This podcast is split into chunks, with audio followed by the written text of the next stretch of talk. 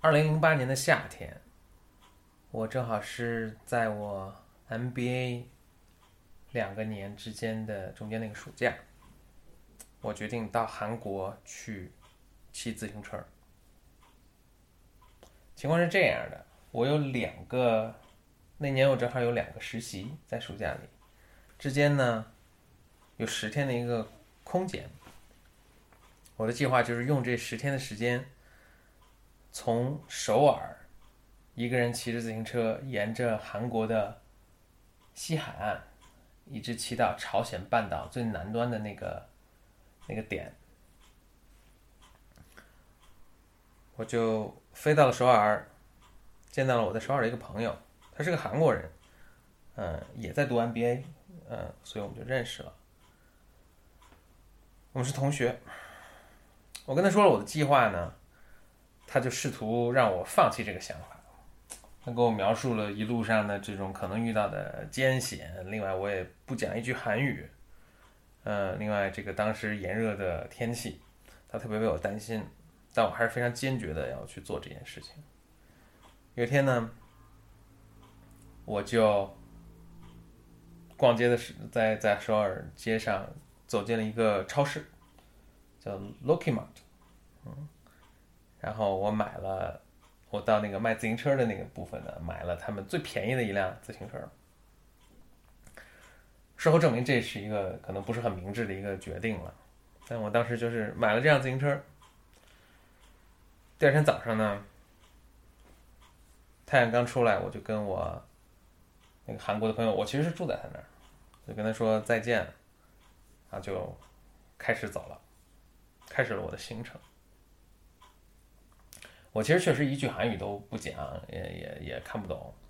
但呢，我觉得我还是会 OK 的，因为我其实身上带了买了一个指南针。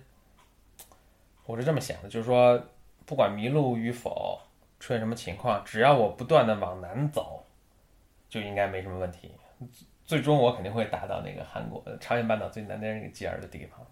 只要我我就是不想往犯了个错误往北走，应该就 OK 了。嗯，所以我是有一点点计划的啊，不是完全鲁莽的形式。我甚至做了一个计算，我算出来，我骑自行车每天走一百公里应该是没有什么问题的。然后我从地图上去测量呢，好像从那个。首尔，首尔实际上基基本上就在三八，紧挨着三八线，在三八线南方南南边从首尔骑到那个，呃，那个朝鲜半岛那个尖儿，那个尖儿叫做在韩语叫单 g 翻译成汉语叫做土漠，意思就是土地的尽头。嗯，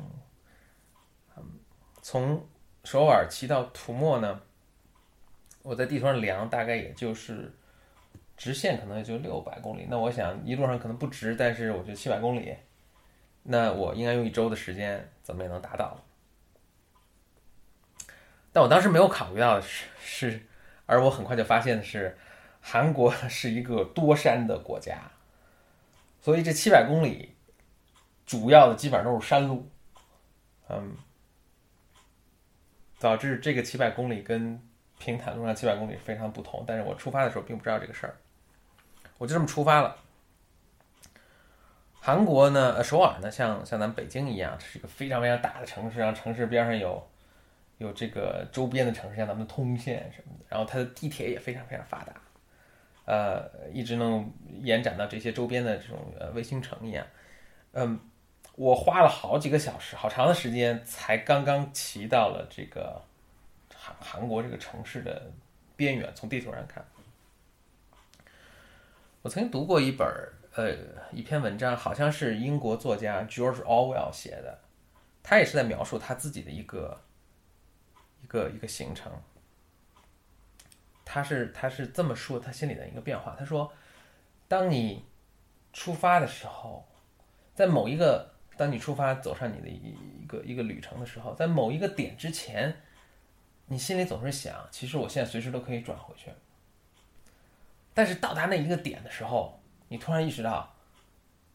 ，it's no turning back，你是不能再回去了。这个点的意义其实更多不只是物理上的，不是说距离上导致你回不去了，而是很多心理的因素在里面。对我来说呢，这个点大概发生在我骑了，我在上路已经差不多十个小时，是大概下午四五点的时候，让我停下休息的时候，我看到路边那个牌子，嗯，上面写着一个车站的名字。地铁站的名字，我突然看到，就说这实际上是韩国，它就首尔它那个地铁上最边的、最最最靠外的一站了，相当于咱们的可能八通线的最通线那站吧。然后这时候我看着太阳在下山，我站在一个这个地铁的牌子旁边，我突然意识到，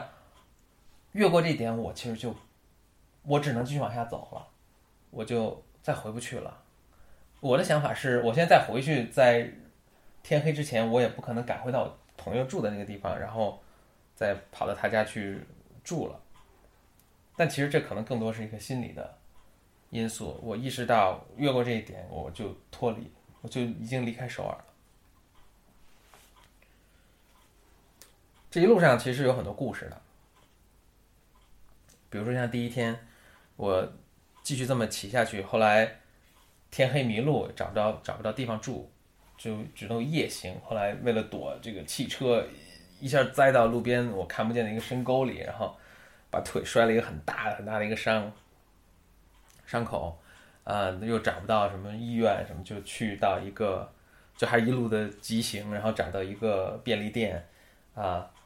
买了那个韩国的那个什么酒啊那种，然后。一瓶儿就比较烈的酒，喝了一半，然后把剩下一半倒在伤口上消毒。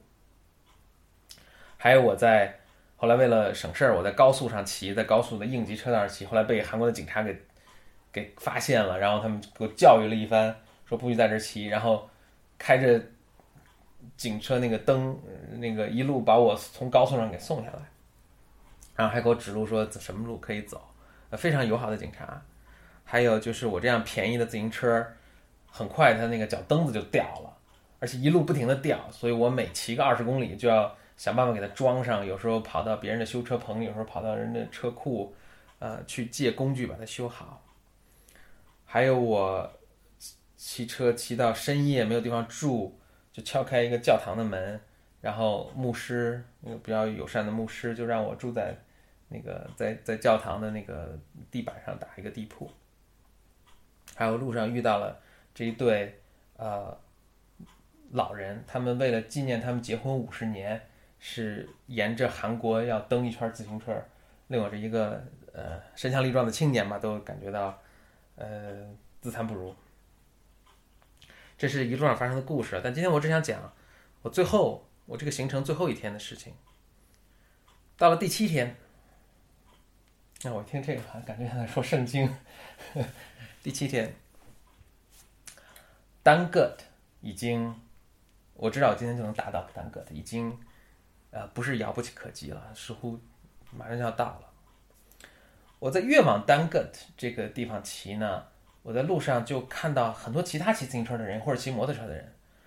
嗯，我就意识到，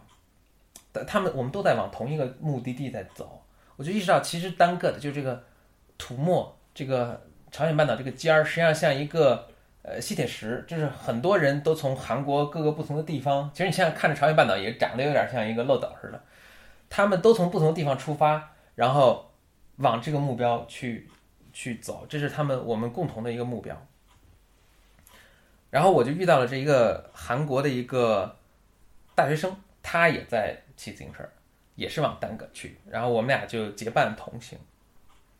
一路上碰见很多其他的人，嗯。我们沿着这个路和这个路标啊，就去走，后来终于就来到了这么一个啊非常美的一个一个地方，旁边有一个大牌子上写着 “Dan Good”，然后有有石碑，然后是一个非常美丽的海景，嗯，有一个照相的地方，很多人就其其实几乎所有人了，大家就呃就在这边停下车来，然后呢就在这个沿着在石碑旁边，然后。趁着这个美丽的海景，呃，其其实是是个悬崖了，这个盘山路的悬崖，呃，就拍照。然后就做各种嗯 V 啊什么造型啊，然后拍照。拍完照之后呢，他们就转车转身，就是就回去了，回到那个最近的那个。我想，他很多人都回到那个最近的那个那个那个城市，可能是他们落脚的地方。我像他们一样，我我也停了车，我也照了照片，但是我我就有点奇怪。因为我的指南针告诉我，就他他还在指着南方，而我看这条路其实也还是在南方，向南方继续延伸的，就说我还可以继续往南走。那在我心目中，这就这似乎并不是真正的 Tango。我就捅了捅我这个韩国的这个大学生跟我同行的人，我就问他，呃，我说，哎，你去问问，就在那个大石碑旁边有就像站岗一样的人，工作人员穿着制服，我说你去问问他说，这是不是就是 Tango？他就过去问了，就这个这个站岗的这个人就说说啊，其实你要真想到达你们想去的那个地方呢，最尖的那个地方呢，你还要翻过他指旁边这个小山，说你还要翻过这个山后面才是。啊，我是特别想去的，所以我就呃跟和还跟那个大学生，我们一起都把车我们的车放下了，然后我们就去爬了一个山，又走了一段距离。然后突然，就是海阔天空，我们来到一个小的悬崖边上，这就是滩埂。我对了对我的指南针，就是这是前方就是正南方，而正南方就是一个小悬崖，就是海了。然后旁边有一个，呃，也是有一个一个小的小 monument，小的这个小纪念碑。然后上面呢，我记得他跟我上面有字了，然后我记得那个有有经纬度，然后。那个旁边的字呢？那个我那个朋友跟我说是是写了一首诗。嗯，那儿几乎就没有人。实际上是我后来我这个大学生的这个这个韩国大学生朋友，他他因为要回去，他就其实他跟几个人是结伴来行来行的，但是他们其实中间分开了，所以他后来跟我一起走。他的那几个同伴拍了照，其实已经回去了，所以他为了跟他们一起回去，他他也就是。就就回去了，就剩我一个人。其实我那天是露宿在那个那个小悬崖上，嗯，人非常非常少，几乎没有人来到这个地方。呃，我想大多数人都是在刚才那个拍照的那个观景台，就拍完照就回去了。那我一个人就在那儿住了一晚上。嗯，晚上的海边是非常神奇的，你嗯，因为特别黑，你你的但月亮特别亮，你的视觉。配上这海的声音，你的视觉会会产生种种样的幻觉。但我就坐在，我就在那儿睡了，呃露宿了一晚上。嗯，第二天早上我就返返程了。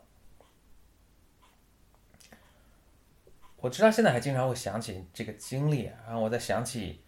一路上往单个骑车的那些那些人，他们离真正的土默。是如此如此的近，但他们中的绝大绝大多数人都没有看到他。